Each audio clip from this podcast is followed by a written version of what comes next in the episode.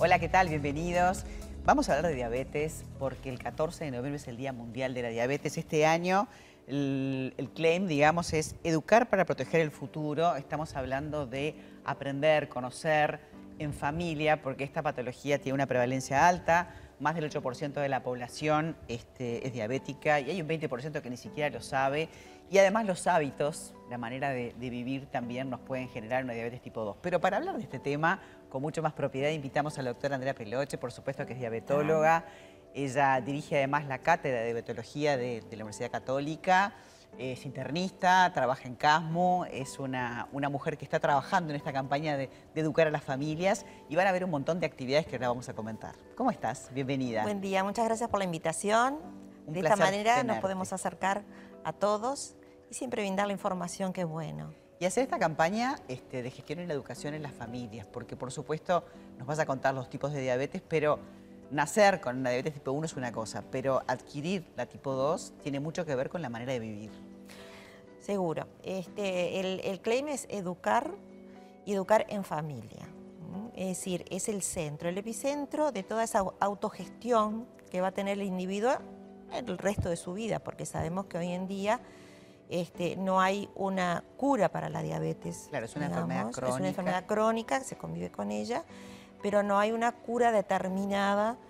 Hay, digamos, estudios, este, trasplantes de islotes, se puede hacer trasplante renopancreático, han habido, la verdad, muchos éxitos al respecto, pero no es este, un, un tratamiento, digamos, que tenga un porcentaje de éxito absoluto. Pero se logra un estilo de vida y una calidad de vida este, haciendo las consultas y, y, y haciendo los controles, este, que la persona viva bien y haga de todo. Muy bien, no es muy limitante, bien. digamos. Para nada, para Bien. nada. Justamente, eh, el abordaje temprano de la diabetes eh, permite no tener complicaciones y al no tener complicaciones se puede llevar un estilo de vida normal.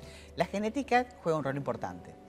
Sí, eh, digamos, tanto para la diabetes tipo 1 como para la diabetes tipo 2. Expliquemos un poquito, la diabetes tipo 1 es eh, generalmente de, de, causa autoinmune, en la que existe una destrucción del páncreas y no secretamos más insulina y necesitamos la insulina para vivir. Bien. Aún en, en, momentos que nosotros este, no comamos, por ejemplo, nos vamos a operar, ¿no? Y bueno, igual preciso insulina porque, porque necesito esa glucosa en la célula para los músculos, para el pensamiento, para que el corazón lata, etc. La tipo 2 es aquella que, si bien tiene una carga genética, el estilo de vida gatilla, ¿verdad? Esa situación para que se presente. ¿verdad? Hay ciertos factores de riesgo que son las que, lo que hay que conocer para que en esta campaña de educación podamos cambiar. ¿no? Porque, por ejemplo, la obesidad tiene una incidencia directa. Digamos. Exacto, ¿no? En algunos países se le llama este, diabesidad, ¿no? Diabesidad. diabesidad, diabetes y obesidad. Este, y, y, bueno, y hoy en día eh, hay fármacos este, bastante nuevos. En, en Uruguay este, contamos hace dos años con unos fármacos que hacen el abordaje de estas dos entidades, ¿no? diabetes y obesidad.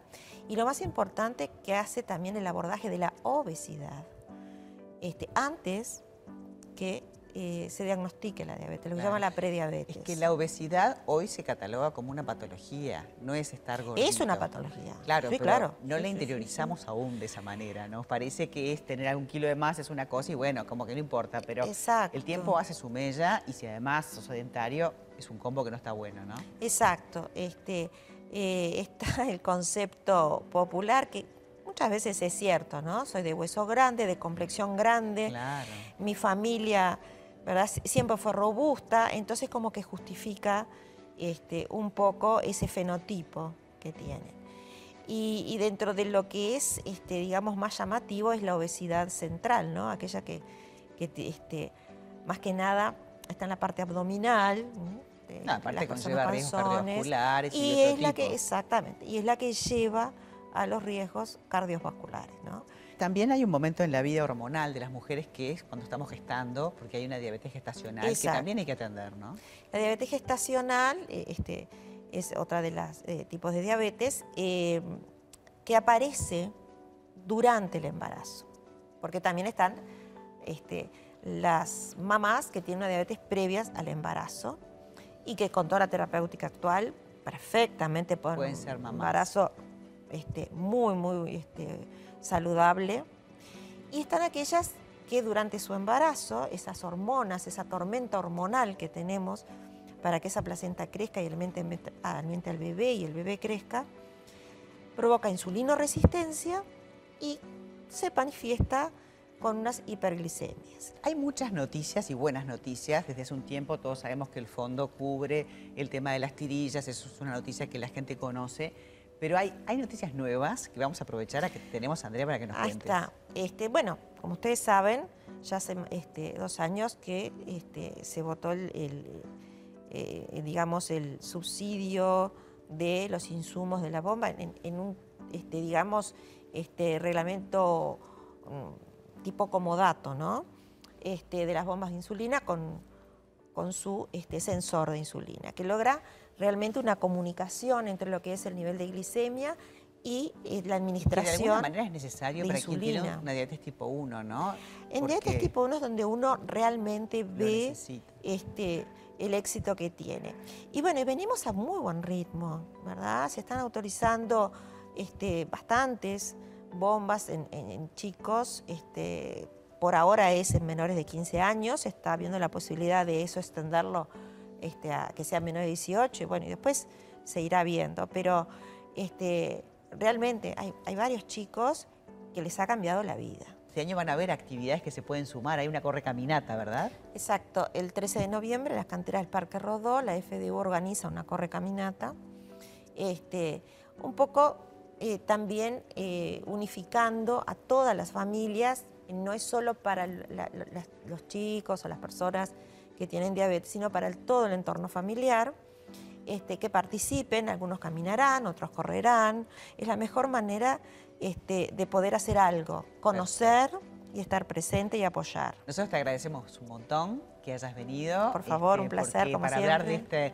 de esta patología queríamos tener a, la uno, como digo yo. Ay, bueno. Este, porque Andrea siempre nos da consejos claros y aparte, bueno, novedades. Lo importante es eh, hacer la consulta, eh, acercarte a, a la institución en la que tengas cerca pero un diabetólogo te va a poder guiar para que tu vida sea una vida saludable y no hayan todas las secuelas de las que no hablamos y que no importan, pero que las puede tener si no te cuidas. Gracias, Andrea. Gracias a ti.